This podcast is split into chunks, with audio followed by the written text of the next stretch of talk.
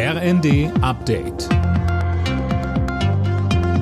Stündlich neu. Auf den Punkt informiert.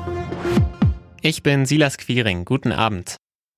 Beim Weltwirtschaftsforum in Davos hat der ukrainische Präsident Zelensky die internationale Gemeinschaft aufgerufen, beim Wiederaufbau der Ukraine zu helfen. Partnerstädte oder auch Unternehmen sollen quasi die Patenschaft für zerstörte ukrainische Städte, Regionen oder auch ganze Wirtschaftszweige übernehmen, sagte Zelensky, der per Video zugeschaltet war.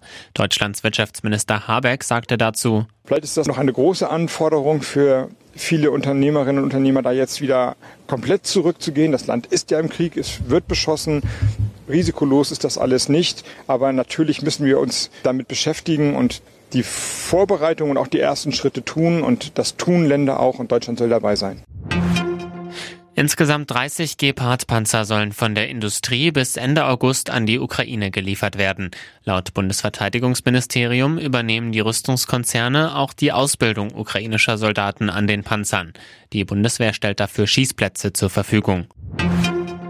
Weil sie reihenweise in Bundeswehrgebäude eingebrochen sein sollen, ermittelt die Staatsanwaltschaft in Kiel gegen insgesamt zehn Männer. Zwei sitzen in U-Haft. Alena Tribold. Die beiden Verdächtigen wurden am vergangenen Wochenende in Eckernförde auf frischer Tat geschnappt. Später sind bei einer Durchsuchung in Itzehoe Waffen, Munition und explosive Stoffe gefunden worden. Der Kampfmittelräumdienst war vor Ort.